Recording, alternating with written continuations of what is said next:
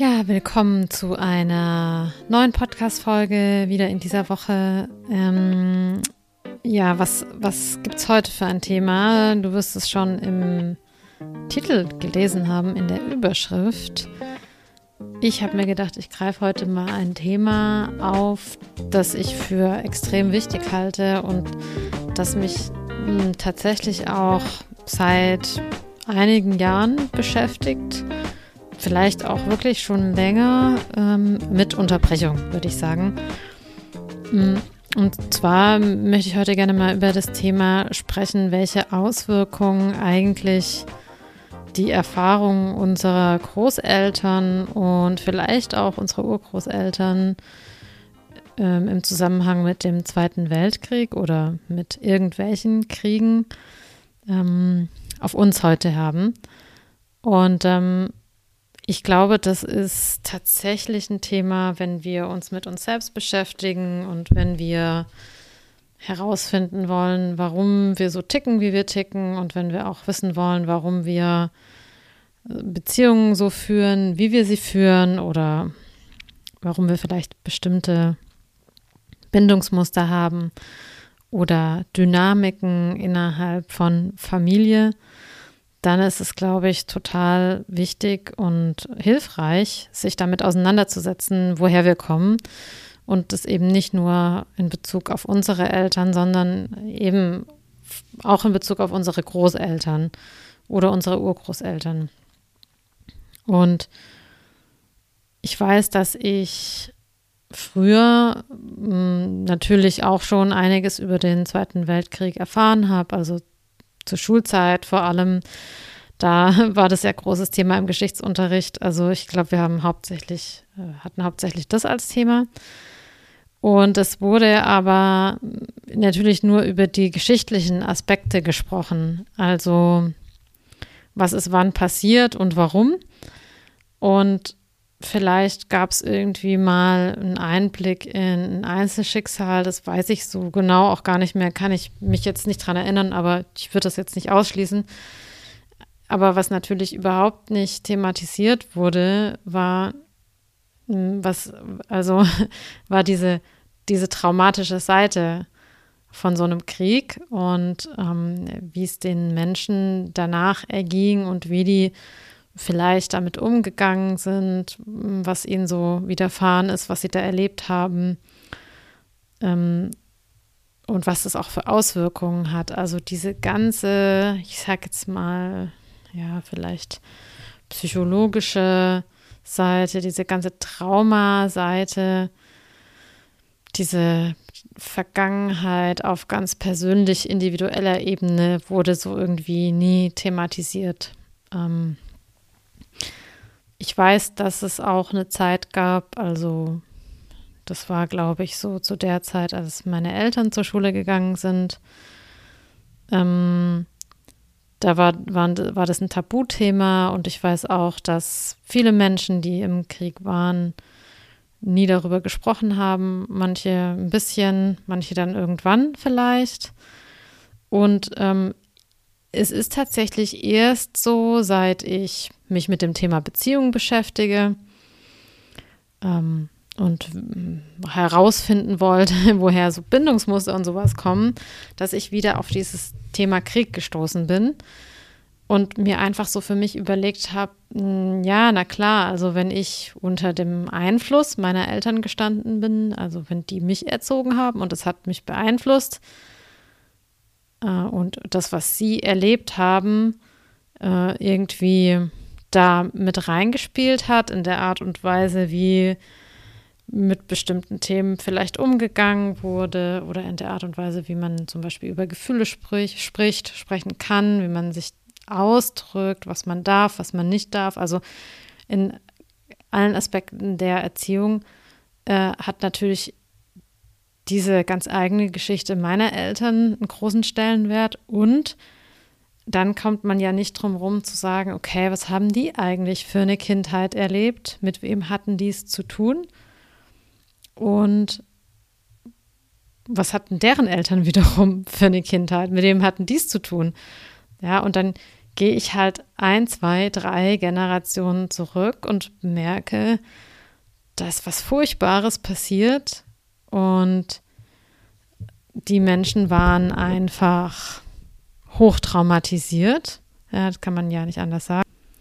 Oder sagen wir mal aller Wahrscheinlichkeit nach, sehr traumatisiert. Und ich weiß gar nicht, also ich glaube nicht, dass man zu dieser Zeit zum Psychologen gegangen ist oder zum Therapeuten, vielleicht zum Pfarrer oder zum Seelsorger oder weiß nicht, ob man dann, dann Bücher geschrieben hat oder versucht hat zu verstehen, was damals passiert ist, aber es gab ja keine echte Auseinandersetzung damit, was denen widerfahren ist auf so einer psychologischen Ebene. Ähm, Zumindest nicht, soweit ich weiß und auch nicht, soweit ich das mitbekommen habe.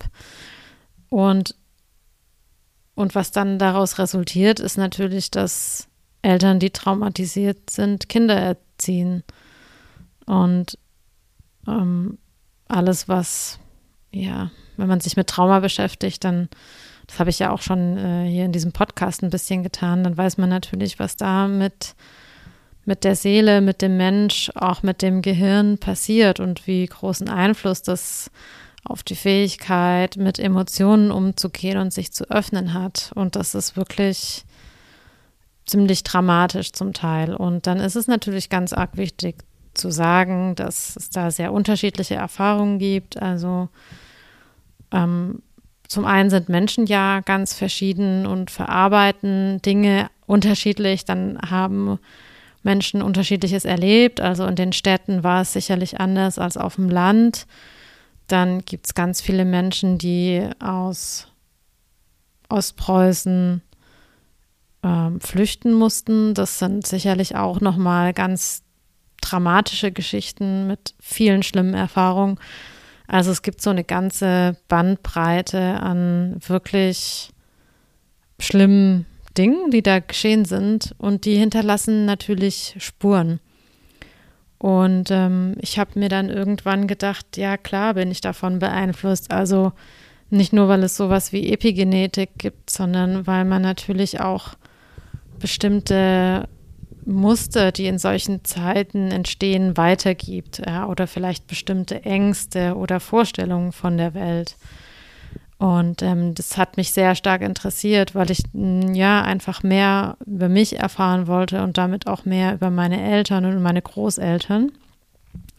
Und ich sozusagen irgendwann mal mir überlegt habe, ähm, die Atmosphäre, in der ich vielleicht aufgewachsen bin oder die Atmosphäre, die so meine Großeltern umgeben hat. Wie war die denn eigentlich und wie könnte die auch sein und wie war sie vielleicht nicht oder wie hätte ich mir das gewünscht, dass es gewesen wäre. Und ähm, es gibt ja inzwischen auch Literatur dazu. Also ich glaube, es gibt ja so ich, ja, Bücher über die Kriegsenkel sozusagen, was ich total spannend finde und wichtig. Äh, weil ich einfach auch lange gedacht habe, naja, meine Großeltern haben das ja erlebt, aber doch nicht ich. Ja, also warum, warum habe ich Schwierigkeiten mit bestimmten Dingen oder meine Generation? Warum sind die jungen Leute, die so viel aufarbeiten müssen? Und ja, klar, also unsere Großeltern konnten es nicht machen.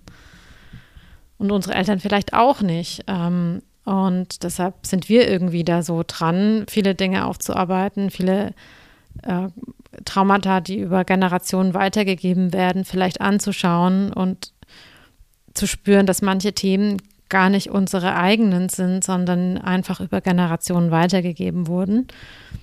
Und diesen Teil finde ich einfach total spannend und wichtig, sich anzuschauen.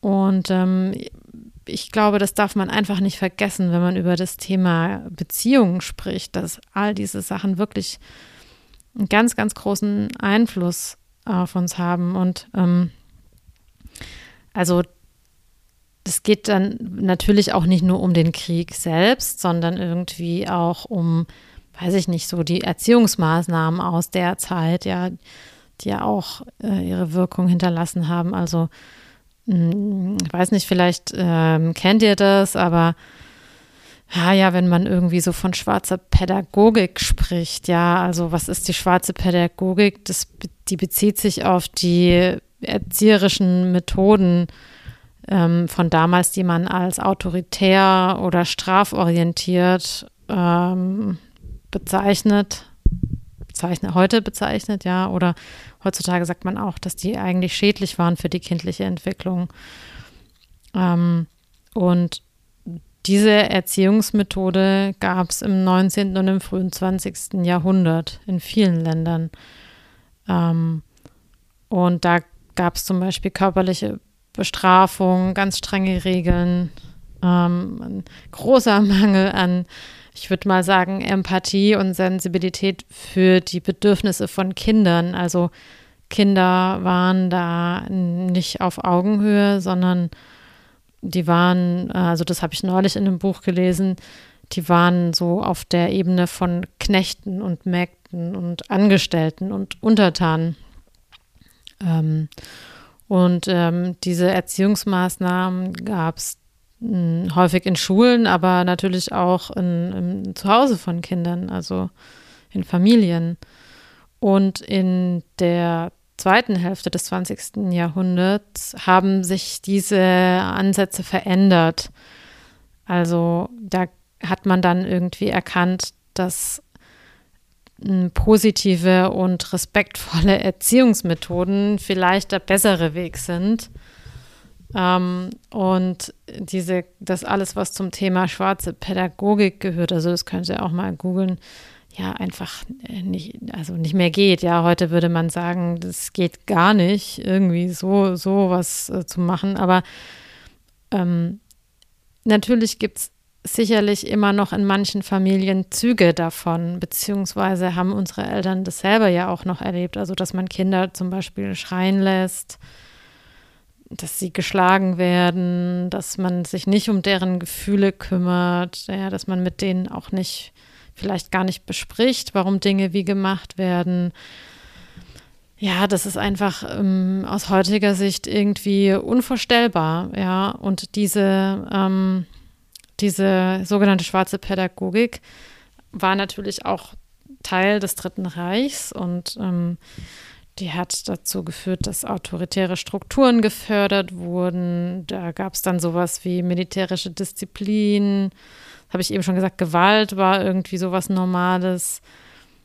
Und ähm, natürlich auch so diese Idee, ähm, dass Kinder durch das Erzeugen von Angst gehorchen. Ja, also dass man mit Angst arbeitet, anstatt mit positiver ähm, Motivation.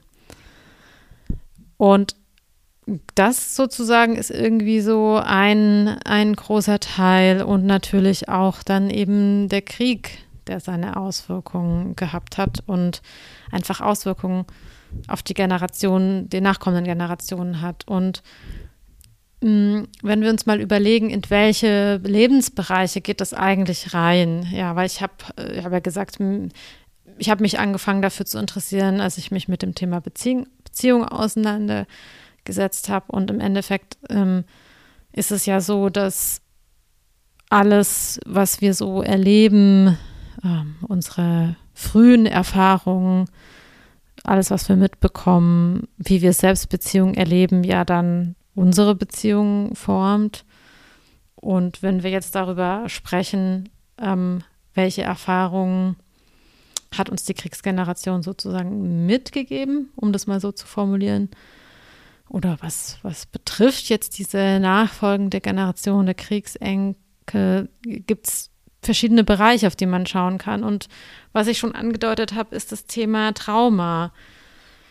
Also wenn wir über Bombardierung sprechen, Vertreibung, Verlust von Angehörigen, Verlust von persönlichen Freiheiten, ähm, dann sind das ja wirklich traumatische Erfahrungen, die sich auch auf die Psyche von den nachfolgenden Generationen auswirken können, auch wenn sie diese Ereignisse selbst nicht direkt miterlebt haben. Also man spricht dann von Übertragung von Trauma.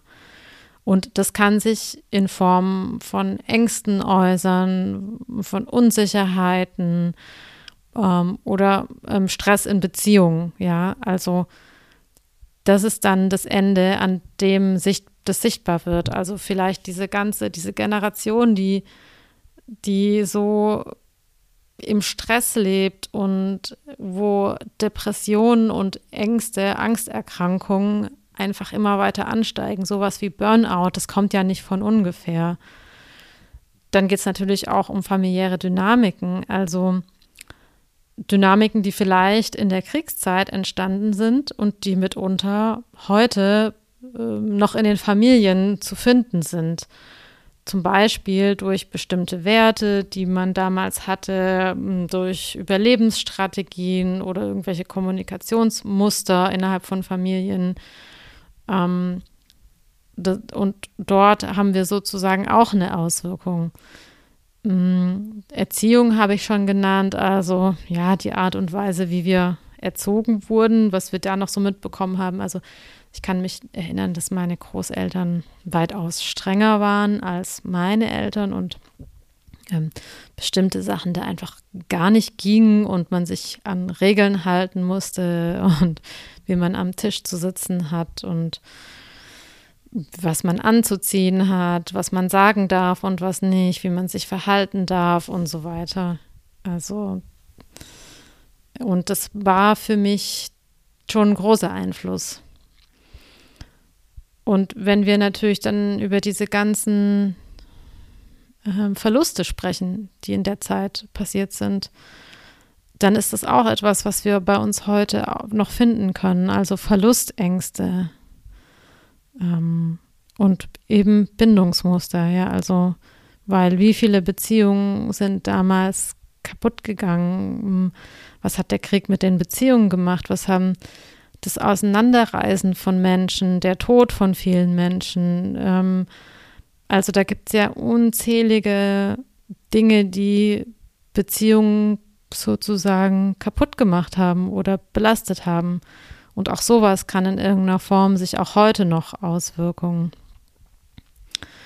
Und, ähm, und sicherlich ist es dann auch die Art und Weise, wie innerhalb der Familie mit diesen ganzen Themen umgegangen wurde. Also hat man irgendwie gelernt, dass Problematisches lieber verschwiegen werden muss oder durfte das auf den Tisch kommen? Ähm, wie wird mit Problemen umgegangen? Äh, wie wird, also großer Punkt, wie, wir mit, wie wird mit Emotionen umgegangen? Haben die Menschen, die den Krieg miterlebt haben, vielleicht irgendwann gelernt, wieder Gefühle zuzulassen oder nicht? Ja, und was bedeutet das dann für uns, wenn wir einfach gar nicht wissen, wie man, wie man mit Wut, Traurigkeit, auch mit Freude oder mit Verlust, wie man mit all diesen Dingen umgeht und warum ich diesen Podcast mache oder warum ich dir das alles erzähle, ist, dass ich einfach fest davon überzeugt bin, dass das alles viel größere Auswirkungen auf uns und unser Verhalten heutzutage hat, als wir das vielleicht erstmal so denken. Und sicherlich auch in den verschiedenen Ländern auf unterschiedliche Art und Weise. Also auch ähm, welche Rolle Deutschland in diesem Krieg gespielt hat und die deutsche Nation, was danach alles passiert ist. Also dass die Alliierten äh, lange in Deutschland waren und man sozusagen irgendwie sich an deren Gesetze erhalten musste und es erstmal keine deutsche Einheit gab, ähm, auch ziemlich lange irgendwie natürlich nicht.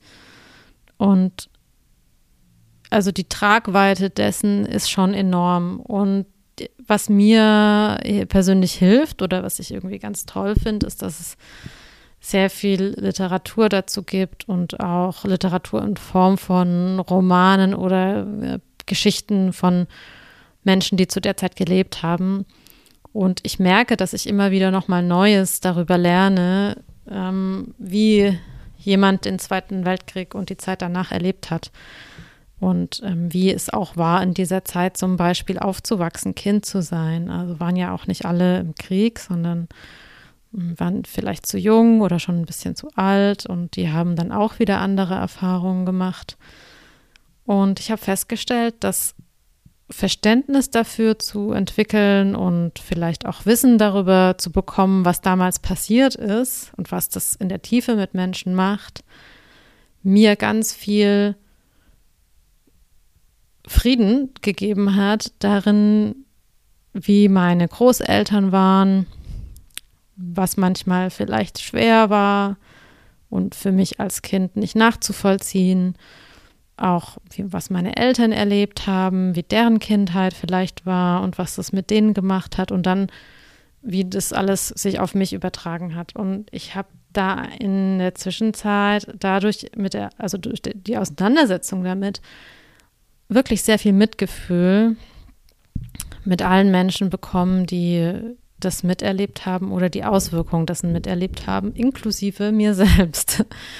äh, und das ist an der Stelle natürlich irgendwie besonders wichtig, weil man aufhört, sich dafür zu verurteilen, dass man vielleicht sehr sensibel ist oder viel mitbekommt oder weiß ich nicht, ein Burnout hat oder depressive Verstimmungen kennt oder Angstzustände kennt oder Angst vor Beziehungen hat, Angst vor Nähe hat. Also äh, das alles wird dadurch irgendwie ein bisschen verständlicher. Und natürlich gibt es auch direkte Einflüsse aus unserem eigenen Leben. Und wir sind ja auch irgendwie so ein, so ein Mix aus unseren Vorfahren, also genetisch das heißt, da spielen natürlich ganz, ganz viele Dinge mit rein, aber ich glaube, diese Geschichte sozusagen, unsere Geschichte, ähm, ist einfach so ein großer Faktor, wenn wir überlegen, warum sind wir so geworden, wie wir sind. Und ich weiß, dass manche Menschen, und das erlebe ich auch immer mal wieder in Coachings, mit sich hadern, also sich einfach nicht verstehen, warum sie bestimmte Dinge vielleicht nicht hinkriegen oder mm, sich für unfähig halten oder denken, sie sind nicht gut genug oder nicht verstehen, warum sie ihre Emotionen nicht regulieren können, ja, warum sie nie gelernt haben, mit Wut umzugehen, hm, vielleicht gar nicht verstehen, warum die Eltern so waren, wie sie waren. Und unterm Strich, wenn man das alles nachforscht, in welcher Form auch immer, sei es auch vielleicht nur irgendwie so auf eine oberflächliche Art, kriegt man einfach Mitgefühl mit all dem. Und man kann vielleicht so ein bisschen einen Frieden damit machen und das besser akzeptieren, dass es so ist, wie es ist. Und ähm, das Spannende ist für mich persönlich, je älter ich werde, desto mehr interessiert mich das alles und desto mehr lese ich darüber und will darüber wissen. Also das war irgendwie nicht immer so.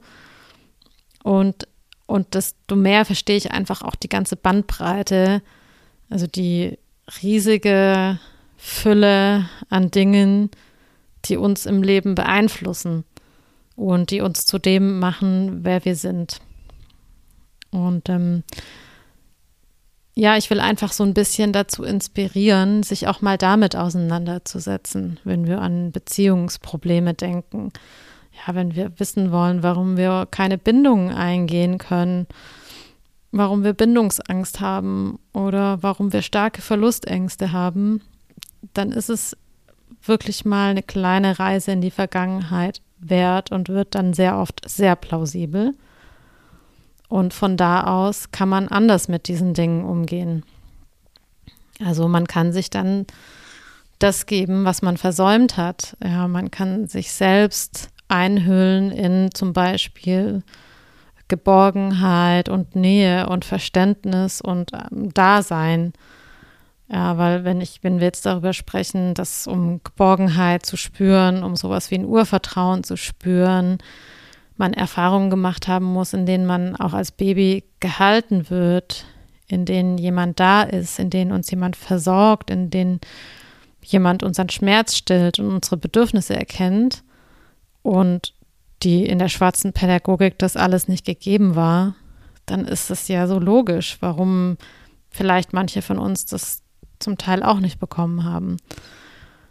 Und man kann sich diese Sachen aber nachträglich erarbeiten, würde ich mal so formulieren, also selbst geben. Man kann sich in solche Gefühle einhüllen und es heilt etwas in uns. Das führt dazu, dass sich unser System entspannen kann und merkt, ah, ich werde doch gehalten oder da ist doch jemand da oder da hört mir jemand zu, da stillt jemand meine Bedürfnisse, da ist jemand für mich da. Nur wenn man so nicht behandelt wurde, dann behandelt man sich meistens selbst so auch nicht. Also man führt das fort, was man erlebt hat und das ist meistens genau das Falsche, sondern man braucht das Gegenteil davon. Und dann verändern sich auch Beziehungen, ja, also dann verändert sich auch sowas wie Angst vor Nähe. Weil die Angst vor der Nähe ist natürlich irgendwie so die Angst, wieder verletzt zu werden, wieder verlassen werden, wieder nicht gehalten zu werden, fallen gelassen zu werden, hintergangen zu werden, was auch immer. Und diese Angst verändert sich wenn man lernt, wie man sich selber halten kann, um das jetzt mal als Beispiel zu nehmen. Und, ähm, und da gibt es genug, äh, wie soll ich das sagen, genug Evidenz dafür, dass das funktioniert in der Psychologie. Das ist das, was ich selbst auch erfahren habe, was ich bei Klienten erfahren habe, bei Kollegen und Kolleginnen. Und ähm, ja, was ich auch dir wünsche, dass du das erfährst und erlebst, wie man das macht, wie das funktioniert und diesen, diesen Schmerz, der da mit hm, Bindung, mit Beziehung, mit Liebe einhergeht, dass dieser Schmerz dann weniger wird oder weggeht, ja, oder dass man Liebe und Nähe nicht mehr mit Schmerz verbindet, weil das ist eigentlich das Gegenteil von Schmerz.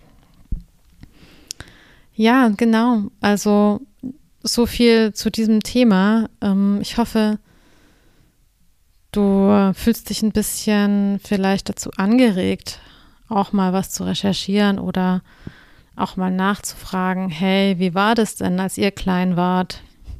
Ähm, und wenn nicht, vielleicht auch einfach was darüber zu lesen. Das hilft auch schon. Ich fand es jedenfalls und finde es immer noch sehr bereichernd. Genau, also mich würde mal interessieren, ähm, ob du irgendwas zu diesem Thema schon für dich recherchiert hast, rausgefunden hast, ob dir das klar ist oder ob das vielleicht ähm, was ganz Neues war, kannst du mir gerne schreiben. Und ähm, ja, dieses Jahr ist ja bald zu Ende. es geht dann immer in großen Schritten. Und ähm, ich werde natürlich noch bis zum Jahresende auch die Podcasts machen und ähm, im neuen Jahr wieder.